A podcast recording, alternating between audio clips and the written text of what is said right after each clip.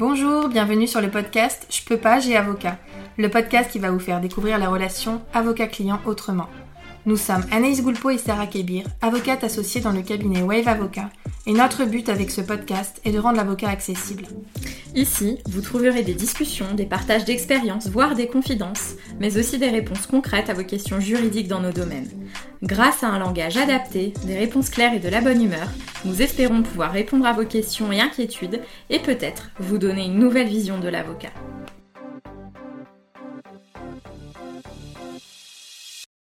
Bienvenue sur ce deuxième épisode de podcast de la série Je peux pas, je suis virée. Dans le premier épisode, on a évoqué l'entretien préalable à licenciement et après cet entretien, bah, vous devez attendre que votre employeur prenne une décision. Sa décision va devoir être prise impérativement après un délai de réflexion de deux jours ouvrables suite à l'entretien. Vous ne pourrez pas avoir une réponse tout de suite, même si vous pensez que la décision est déjà prise. Votre employeur doit impérativement respecter ce délai minimum de réflexion. Et il y a un délai maximum d'un mois pour les licenciements disciplinaires. Donc dans cette période, on a un flou et vous allez être pendu à la décision de votre employeur. Il va pouvoir prendre trois types de décisions.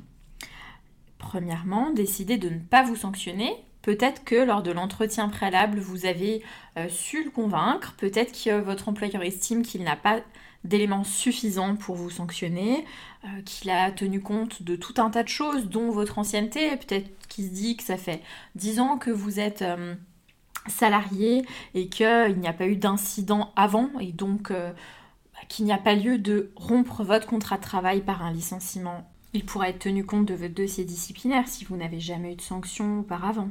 Donc ça, c'est la première situation, ne pas vous sanctionner du tout. Votre employeur peut décider de ne pas vous notifier un licenciement, mais de vous sanctionner quand même. Il estime par exemple que vous vous êtes expliqué que les faits ne sont pas suffisamment graves pour justifier une rupture de votre contrat de travail, mais qu'il faut quand même qu'il y ait sanction. Donc dans cette hypothèse, votre employeur peut bah, vous notifiez un avertissement, une mise à pied disciplinaire par exemple. Et la troisième hypothèse, c'est celle du licenciement. Vous allez recevoir une lettre de licenciement. Ce qu'on va évoquer sur le podcast, euh, le contenu que vous trouvez sur nos réseaux sociaux, euh, tout ça, ça va concerner des généralités, des principes. Et particulièrement en droit du travail, on va devoir vérifier si le principe peut être appliqué à votre situation personnelle ou bien s'il y a des règles plus favorables, moins favorables qui vont vous concerner. Dans le cadre d'une relation de travail, on va devoir examiner ben, que prévoit le contrat de travail? Est-ce qu'il y avait une négociation sur des points précis? Que prévoit la convention collective? Certaines conventions collectives vont imposer, par exemple, qu'il y ait eu euh, une mise à pied avant qu'il puisse y avoir un licenciement. Euh, certaines vont prévoir des délais de préavis plus favorables. On peut trouver tout un tas de choses. Donc tout ce que vous allez entendre ici sur ce podcast, c'est vraiment les grandes lignes générales. Et ensuite, bah, il faudra bien entendu adapter selon votre situation personnelle. Donc pour en revenir à la lettre de licenciement, le but de ce podcast, c'est vraiment de vous donner les clés pour euh, que vous puissiez repérer les éléments, les principaux points à bien avoir en tête et à bien analyser quand vous recevez votre lettre de licenciement. La première chose, et ça peut aller de soi, mais c'est quand même très important, on va pouvoir euh, voir chez certaines personnes un réflexe qui va être de froisser la lettre de licenciement, de la laisser de côté, euh, de la déchirer, de la jeter, voire de ne pas réceptionner l'enveloppe qui contient la décision de l'employeur. Ce qu'il faut savoir, c'est que de manière générale, ce qui compte, c'est pas que vous ayez réceptionné la lettre recommandée, c'est que le facteur l'ait présenté à votre domicile. Donc, que vous réceptionnez le courrier ou pas, juridiquement parlant, le fait que euh, les services postaux aient présenté un avis de passage à votre domicile, ça va être suffisant pour qu'on considère que vous avez été informé et pour faire courir un certain nombre de délais. Donc la politique de l'autruche qui consiste à dire ben si je reçois pas, on peut considérer que je ne suis pas au courant et puis on verra plus tard. juridiquement parlant, ça ne fonctionne pas. En tout cas, pas concernant les sanctions. Une fois que cela est dit, naturellement, bah, il vaut mieux savoir ce qu'il y a dans l'enveloppe et euh, connaître la décision précisément de votre employeur. Par exemple, si jamais votre employeur décide de vous sanctionner par un licenciement euh, pour cause réelle et sérieuse. Donc, pas une faute grave, pas une, une faute lourde, une faute simple. Si votre employeur vous licencie pour faute simple, il doit vous permettre de réaliser un préavis de licenciement, c'est-à-dire de vous permettre de travailler encore un petit peu, quelques mois, tout dépend de votre ancienneté généralement, pour vous laisser le temps de vous retourner, vous assurer encore une période d'emploi, des revenus, le temps que vous puissiez rechercher un autre emploi. Si vous vous dites, euh, moi je suis sûre, je vais être licenciée pour faute grave, de toute façon dans ma boîte c'est toujours ce qui se passe, euh, donc euh, bon, peu importe, je ne reçois pas cette lettre et puis on verra plus tard. Eh bien, vous ne savez pas que vous avez été licencié pour faute simple, vous ne savez pas que vous devez réaliser un préavis. Et c'est extrêmement important parce que si vous ne le savez pas, vous n'allez pas retourner travailler, vous allez considérer que vous êtes licencié immédiatement. Si vous considérez que vous êtes licencié immédiatement, bah, vous n'allez pas travailler. Or, si vous devez réaliser un préavis, juridiquement parlant, votre contrat de travail n'est pas rompu. Vous devez encore travailler ce préavis. Et si vous ne travaillez pas, vous serez en absence injustifiée. Donc, votre employeur ne vous paiera pas votre salaire si vous n'allez pas travailler. Donc, vous allez pouvoir vous retrouver dans une situation où vous n'êtes pas au courant que vous devez aller travailler, vous n'allez pas travailler et vous n'aurez pas de salaire. Et un préavis, ça peut durer plusieurs mois. Donc, vous allez peut-être attendre la fin du mois, vous dire, bah, moi, je veux mes documents pour aller à Pôle emploi. Sauf que Pôle emploi ne vous prendra pas en charge, il ne vous versera pas d'allocation de retour à l'emploi avant que votre contrat de travail ne soit rompu. Il faut réceptionner cette lettre et il faut l'ouvrir. Le deuxième conseil, ça va être de prêter attention à certains points très précis. Le premier point, justement je l'évoquais juste à l'instant, c'est est-ce que vous devez réaliser un préavis? Est-ce que vous devez retourner travailler ou pas? Et ça, c'est vraiment euh, l'urgence à identifier, entre guillemets, puisqu'il faut que vous puissiez savoir si vous devez retourner travailler, peut-être même dès le lendemain. Donc ça, on va avoir plusieurs situations. Soit vous êtes licencié pour faute grave ou faute lourde, et à ce moment-là, il n'y a pas de préavis. Vous êtes licencié pour une inaptitude, pas de préavis. Si en revanche, vous êtes licencié pour euh, une faute simple ou une insuffisance professionnelle, une insuffisance euh, de façon plus générale, vous pouvez devoir réaliser un préavis et là il va y avoir plusieurs situations. Et vous devrez être attentif à votre lettre de licenciement. Votre employeur va vous dire, vous devez réaliser un préavis. Il va pouvoir vous dire, vous devez bénéficier d'un préavis, mais je préfère que vous restiez chez vous mais par contre je vous payerai. Donc c'est ce qu'on appelle une dispense de préavis. Et si la dispense vient de votre employeur, si c'est lui qui vous demande de ne pas venir travailler, il doit vous payer quand même.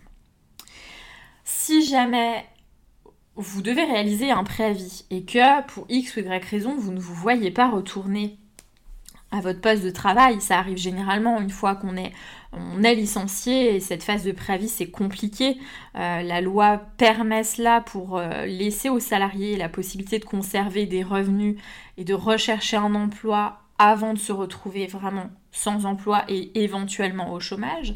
Mais ça peut être compliqué parce que vous, vous savez que votre contrat de travail est rompu, enfin va être rompu en tout cas, vous savez que vous êtes euh, licencié, euh, peut-être pour des faits que vous contestez, donc ça peut être compliqué. Si c'est le cas, là encore, on ne peut pas faire l'autruche. Si votre employeur ne vous dispense pas de préavis, vous devez aller travailler. Sinon, vous ne serez pas payé et le temps va passer, vous allez être sans ressources plusieurs mois, le temps que le préavis euh, se, se termine. Vous avez la possibilité d'écrire à votre employeur en lui disant je souhaite être dispensé d'exécution du préavis. C'est très simple, vous prenez une feuille blanche, vous mettez objet, demande de dispense de préavis, vous envoyez ça en lettre commandée, vous gardez bien une copie et vous mentionnez uniquement je souhaite être dispensé de préavis. Si votre employeur est d'accord, euh, vous n'irez pas travailler. Par contre, attention, vous ne serez pas payé parce que c'est vous qui demandez à ne pas aller travailler. Et vous ne bénéficierez pas tout de suite des allocations de retour à l'emploi, vous ne bénéficierez pas tout de suite du chômage, parce que juridiquement parlant, votre contrat va se terminer après l'exécution du préavis. Vous ne travaillerez pas parce que vous l'avez demandé, mais vous serez considéré comme en dispense de préavis. Mais votre contrat de travail ben, va se poursuivre et vous resterez dans les effectifs de l'employeur jusqu'à vraiment le terme du préavis. Donc c'est le premier point. Est-ce que oui ou non j'ai un préavis? Parce qu'il faut que je sache si oui ou non je dois retourner travailler peut-être dès le lendemain.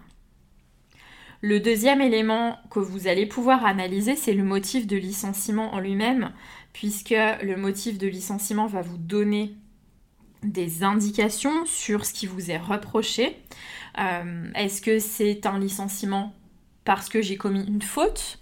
Est-ce que c'est un licenciement parce que mon employeur considère que je fais mal mon travail donc ça va vous donner des indications sur les droits que vous allez pouvoir euh, obtenir. Si vous êtes licencié pour euh, une inaptitude d'origine professionnelle, vous allez bénéficier d'une indemnité de licenciement doublée. Si vous êtes licencié pour une cause réelle et sérieuse de licenciement, une insuffisance, vous allez pouvoir bénéficier d'une indemnité de licenciement, sous réserve que les conditions d'ancienneté soient remplies. Hein. C'est de façon générale, encore une fois. Si vous êtes licencié pour faute grave ou pour faute lourde, vous allez savoir que vous n'aurez pas d'indemnité. Vraiment, la cause du licenciement va vous aider à identifier ce que votre employeur va devoir vous payer, vous verser à la rupture de votre contrat de travail. N'hésitez pas, si vous avez des doutes sur ces éléments-là, si vous n'arrivez pas à identifier quelle est la date de la rupture effective, est-ce que j'ai un préavis, est-ce que je dois retourner travailler ou pas, euh, est-ce que l'inaptitude, euh, mon employeur considère qu'elle est d'origine professionnelle ou non professionnelle Si vous ne comprenez pas, demandez des précisions à votre employeur. Hein, il doit vous informer, surtout sur la question du préavis. Si c'est pas clair, si vous ne comprenez pas, si vous ne savez pas, posez-lui la question, idéalement par écrit, hein, parce que si votre employeur ne vous répond pas et que vous n'êtes pas allé travailler, il serait bon de pouvoir justifier que vous l'avez interrogé en disant je ne comprends pas, est-ce que je dois revenir, est-ce que j'ai un préavis à exécuter, est-ce que j'en suis dispensée? Voilà, quid? Donc n'hésitez pas vraiment à poser la question, toujours par écrit. Euh, pour ce type de précision, vous pouvez très bien faire un mail, euh, un SMS, enfin vous pouvez garder le mode de communication que vous aviez avec votre employeur. On a ensuite euh, trois éléments qui reviennent de façon assez récurrentes et sur lesquelles vous allez devoir porter votre attention. Le premier, je vous invite à être vigilant sur la portabilité de votre mutuelle, de la couverture frais de santé. Généralement, lorsque votre contrat de travail est rompu, vous allez pouvoir bénéficier de la portabilité pendant un an sous réserve que vous soyez inscrit à Pôle emploi, etc., La portabilité, ça veut dire le maintien de vos garanties pendant encore une certaine durée. La lettre de licenciement va vous indiquer ce que vous allez devoir faire vous-même pour bénéficier de cette portabilité. Souvent, on va vous dire euh, un formulaire est joint ou un formulaire vous sera envoyé, il faudra le renvoyer à l'organisme, euh, ou bien on va vous dire on vous le transmettra avec le solde de tout compte. En tout cas, faites attention, ne restez pas passif par rapport à ça parce que ça peut avoir quand même des conséquences importantes si vous ne faites pas les choses euh, dans les délais sont prévus par le contrat. Euh, si vous restez attentiste et que six mois plus tard, après la rupture de votre contrat, vous êtes toujours à Pôle emploi et que vous avez une opération où euh, vos lunettes a changé euh, ou des frais dentaires et que vous n'avez rien fait, possiblement vous pouvez avoir perdu vos droits et avoir ben, du coup une absence de prise en charge et donc un reste à charge de votre poche. Donc faites bien attention à cette question-là. Si jamais il y a une portabilité à euh, demander, faites le nécessaire. Si votre employeur ne mentionne rien et que vous bénéficiez d'une mutuelle par votre employeur, vous lui envoyez un écrit en demandant les éléments et encore mieux, vous interrogez directement la mutuelle. Hein, ça c'est encore euh, le, plus idéal, toujours par écrit, toujours en conservant une trace pour que vous puissiez justifier que vous aviez fait le nécessaire. Ce que j'ai déjà vu, c'est une lettre de licenciement qui indique que euh, le formulaire de demande de portabilité est joint à la lettre. le formulaire n'était pas joint, euh, la personne avait attendu et des frais d'hospitalisation assez importants lui ont été demandés, bah, elle, n'a rien pu faire. Euh, et dans la mesure où sur la lettre de licenciement il était écrit que le formulaire était joint, elle n'a pas pu prouver que c'était pas le cas. Donc voilà, faites le nécessaire et si jamais il est indiqué que le formulaire est joint et que ce n'est pas le cas, vous répondez immédiatement en, indiquant il y a un oubli. Et là, votre employeur vous renverra le formulaire. Donc voilà, prêtez attention à ce qui peut sembler être un détail, mais si jamais vous avez des, difficultés de santé, ça peut devenir important. Un deuxième élément qui revient, alors ça dépend de, vos fonctions, de votre contrat de travail, c'est de vérifier le sort de la clause de non-concurrence. La clause de non-concurrence, elle peut être prévue dans votre contrat de travail pour euh, indiquer que après la rupture de votre contrat de travail, vous ne pourrez pas exercer tel type de fonction pendant telle durée dans tel secteur et en contrepartie de telle indemnité de non-concurrence. Donc ça, c'est euh, prévu par certains contrats. Au moment où le contrat de travail est rompu, d'ailleurs que ce soit un licenciement euh, ou une démission, peu importe, votre employeur va pouvoir lever la clause de non-concurrence. Quand on dit lever la clause de non-concurrence, ça signifie qu'il va pouvoir y renoncer, donc vous dire qu'elle ne s'appliquera pas, qu'il ne vous paiera pas d'indemnité de non-concurrence et qu'en contrepartie, vous n'avez plus d'obligation de respecter la clause. C'est extrêmement important que vous puissiez savoir concrètement ce qu'il en est, parce que si euh, la clause de non-concurrence s'applique, vous, salarié, vous devez la respecter. Alors que en revanche, si votre employeur l'a levée et qu'elle ne s'applique donc pas, vous allez pouvoir avoir des recherches d'emploi euh, beaucoup plus libres, sans euh, contrainte de limitation géographique, temporelle et de poste. Donc ça, c'est important. Vérifiez ce qui est mentionné dans la lettre de licenciement. Si euh, il n'y a pas de mention du tout, il est à craindre que la clause de non-concurrence s'applique. Euh, enfin, en tout cas, je dis il est à craindre, mais vous pouvez aussi hein, y trouver un intérêt, puisque vous pouvez avoir décidé euh, de, changer de voie et puis trouver intéressant d'obtenir une indemnité de, non-concurrence pendant plusieurs mois et, sans que ça vous gêne, puisque vous envisagez de faire complètement autre chose que ce que vous faisiez déjà et, que ce qui concernait l'activité de votre précédent employeur. Donc voilà, vérifiez ce point en tout cas pour que vous puissiez savoir si vous avez des limitations ou pas dans vos recherches d'emploi et le cas échéant, combien de temps, en contrepartie de quoi. Le dernier élément que vous allez pouvoir examiner, c'est euh, comment les documents de fin de contrat vont vous être transmis. Les documents de fin de contrat, ça concerne l'attestation Pôle Emploi, dont Pôle Emploi va avoir besoin pour euh, débloquer vos droits, notamment aux allocations de retour à l'emploi, ce qu'on appelle généralement les allocations chômage. Certains disent encore les allocations ACDIC. Ça concerne le certificat de travail et euh, le reçu pour solde de tout compte. Parfois même le paiement du solde de tout compte. Donc je m'y attarde pas euh, sur le fond parce que l'épisode 3 de cette série, je peux pas, je suis virée, va être consacré à la remise des documents de fin de contrat. En tout cas, dans la lettre de licenciement, il sera peut-être précisé comment les documents vous seront remis. Donc la lettre de licenciement précisera peut-être les documents de fin de contrat vous seront envoyés par lettre commandée par pli séparé, euh, ils vous seront envoyés à la fin du préavis ou euh, venez tel jour les chercher. donc s'il y a une indication, prenez-en connaissance. Et si jamais vous avez une difficulté pour les obtenir, si votre employeur vous demande d'aller les chercher, vous voulez savoir s'il peut vous l'imposer, je vous laisse écouter l'épisode 3 euh, qui suit. Enfin, quand vous allez recevoir votre lettre de licenciement, il va falloir que vous ayez en tête des délais. Et précisément deux délais spécifiques. La réception de votre lettre de licenciement va déclencher un délai de 15 jours. Délai de 15 jours pendant lequel vous pourrez demander à votre employeur de préciser le motif de licenciement.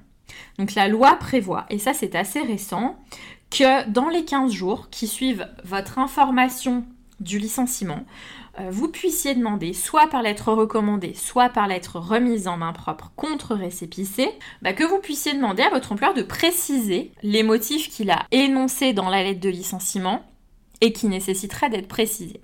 Alors deux observations. D'une part, Généralement, ça va se faire par lettre recommandée avec accusé de réception, puisque euh, quand vous allez être, euh, être licencié, euh, si jamais vous contestez, si vous demandez des précisions, c'est que vous n'êtes pas forcément bien d'accord. Il me semble un petit peu délicat de présenter la demande de précision de motif par lettre remise en main propre, contre des charges. je pense que il sera beaucoup plus facile, notamment dans la démarche, d'envoyer une lettre recommandée. Ne le faites pas par mail, ça n'est pas prévu par les textes. La loi impose un lettre recommandée ou lettre mise en main propre contre récépissé. Euh, donc, qu'est-ce que ça veut dire lettre mise en main propre contre récépissé? Tout simplement, vous prenez votre lettre en deux exemplaires, vous remettez un exemplaire à euh, votre employeur et le deuxième exemplaire, vous lui demandez qu'il le date et qu'il le signe. Voilà, ça vaudra euh, remise en main propre. Sur cette lettre de demande, rien de très compliqué, hein. vous mettez en objet demande de précision de motif de licenciement. Moi, ce que je peux vous inviter à faire, si vraiment vous faites une demande de précision de motif, parce que vous savez d'ores et déjà que vous allez contester votre licenciement parce que vous n'êtes pas d'accord, euh, parce que pour vous il y a des incohérences, parce que vous avez des éléments qui justifient que ce qu'on vous reproche bah, ne vous est pas imputable ou n'est pas justifié, vous pouvez d'ores et déjà les mentionner. Votre employeur, quand il vous notifie la rupture de votre contrat de travail, après, il peut plus revenir en arrière tout seul. Si jamais il veut annuler un licenciement, il devra obtenir votre accord. En pratique, ça arrive assez peu, euh, mais pourquoi pas, peut-être d'ores et déjà, en demandant une précision des motifs, indiquer les contradictions, les carences, les lacunes que vous avez pu euh, noter sur votre lettre de licenciement, ce qui va peut-être préparer le terrain euh, en vue d'un règlement amiable euh, d'une suite à la contestation hein, de votre licenciement. Pourquoi pas?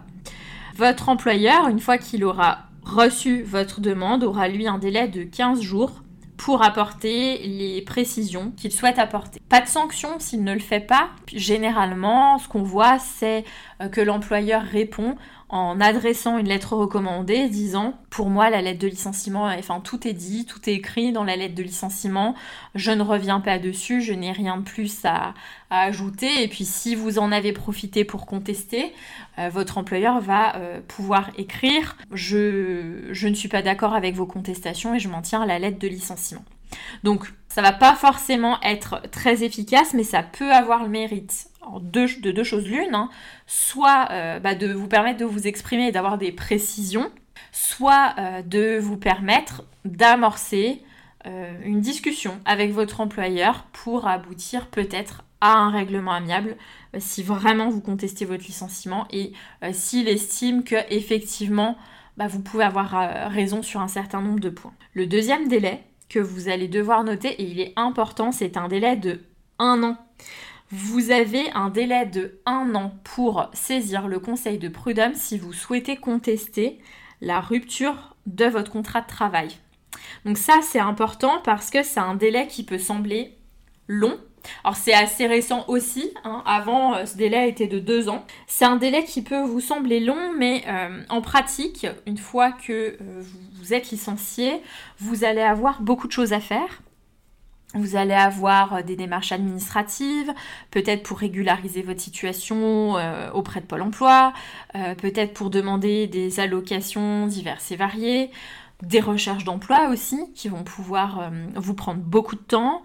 certains en profitent parfois pour faire un bilan de compétences, pour vraiment se remettre en question, se questionner sur, la poursuite d'une carrière professionnelle, changer de voie. Ça demande beaucoup de temps et beaucoup d'énergie. Donc c'est un délai qui peut vous sembler long, mais euh, bah, qui va passer assez vite dans votre vie. Donc euh, moi le conseil que j'ai en tout état de cause, c'est que si vous savez euh, dès la notification de votre licenciement que ce qu'on vous reproche n'est pas fondé, est abusif, vous semble injuste, que ça vous semble pas justifié, à ce moment-là, dès que vous avez votre lettre de licenciement et vos documents de fin de contrat, saisissez un conseil tout de suite.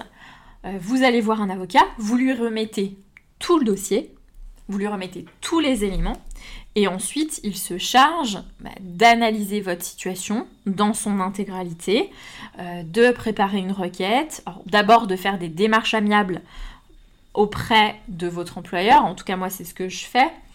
Euh, je tente d'abord d'obtenir un règlement amiable.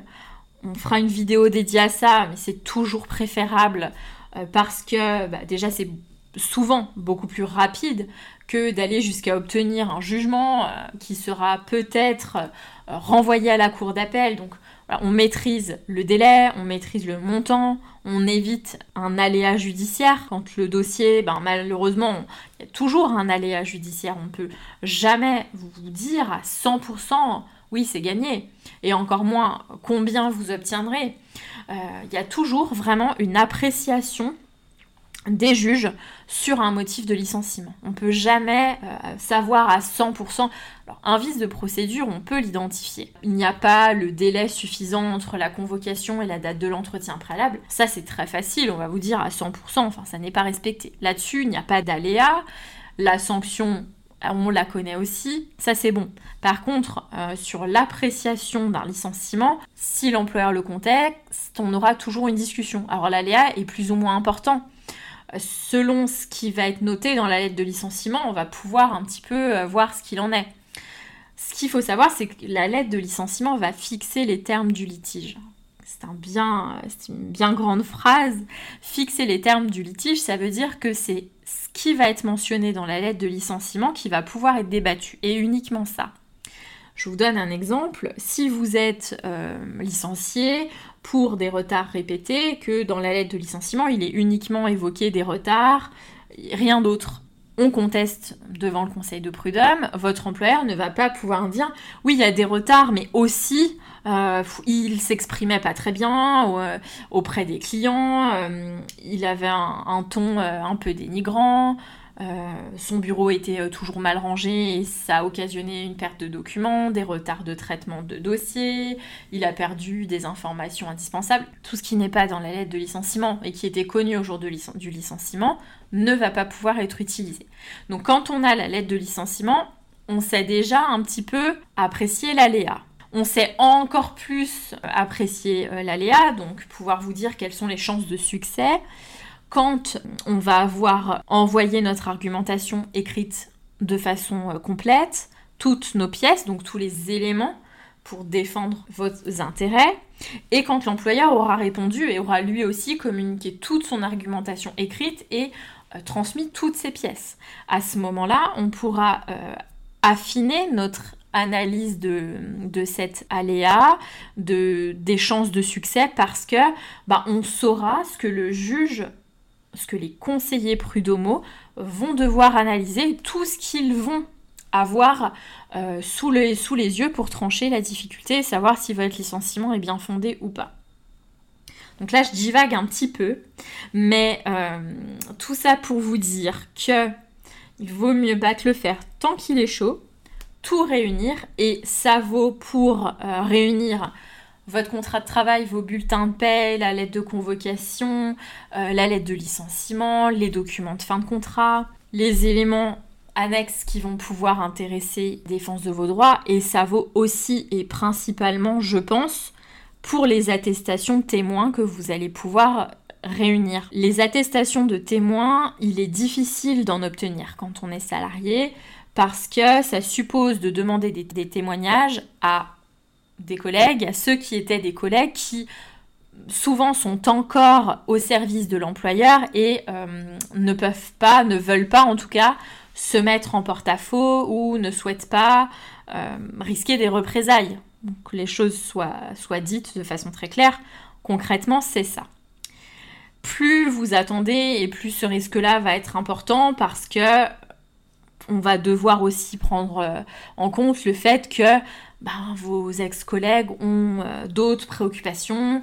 Ils vont vous dire, bah oui, peut-être le temps va passer, vous allez peut-être perdre, euh, perdre le contact, ils se souviendront plus vraiment, et à ce moment-là, ils voudront plus vous faire d'attestation sur l'honneur.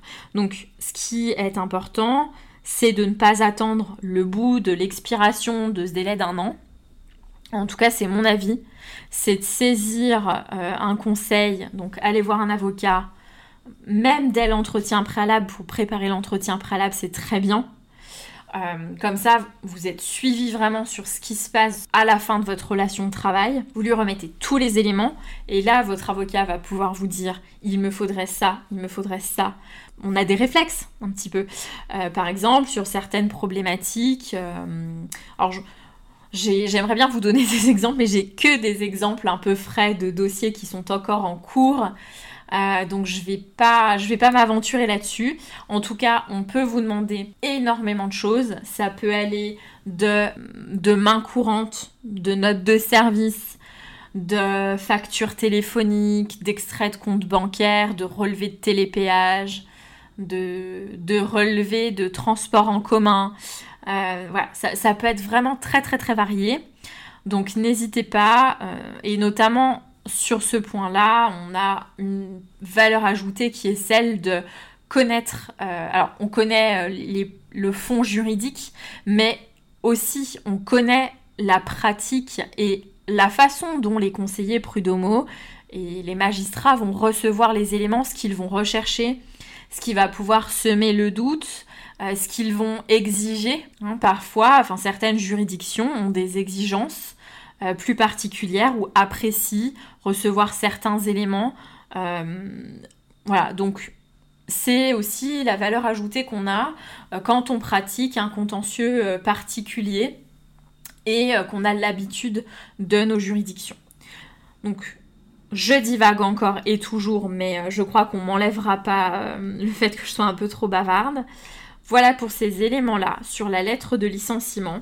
N'hésitez pas à demander des précisions à votre employeur si quelque chose n'est pas clair et n'hésitez pas à euh, consulter un avocat. Je fais une dernière toute petite mise en garde. Faites extrêmement attention sur euh, les informations que vous pouvez trouver sur les forums, sur les réseaux sociaux. Euh, voilà, vraiment le pire, je crois, de ce qu'on peut trouver, c'est sur les forums. une personne va de façon tout à fait bienveillante, hein, euh, vous donner une réponse à une question précise parce que euh, elle connaît quelqu'un qui connaît quelqu'un ou elle-même a vécu cette situation. Mais tout est vraiment euh, très personnel et il faut faire très attention à, ce qu'on peut trouver en ligne. voilà. Et je fais une dernière toute petite parenthèse. Je n'ai pas du tout évoqué la situation des salariés protégés alors, euh, soit euh, du fait d'un état de, grossesse, de, voilà, de parentalité, par, un mandat électif, parce que euh, c'est très particulier aussi. ça dépend vraiment de la situation individuelle, donc je n'en ai pas du tout parlé, mais voilà, je me suis arrêtée sur vraiment les grandes généralités et on reviendra peut-être dans d'autres podcasts ou d'autres contenus sur les situations particulières à ces salariés protégés. Merci d'avoir suivi ce podcast. Pour nous soutenir, n'hésitez pas à nous laisser une note et un commentaire sur les plateformes de podcast. Vous pouvez également nous retrouver sur les réseaux sociaux, Facebook, Instagram, LinkedIn et YouTube. N'hésitez pas également à nous laisser vos commentaires et avis. Nous vous laissons tous les liens sur les notes du podcast. À bientôt.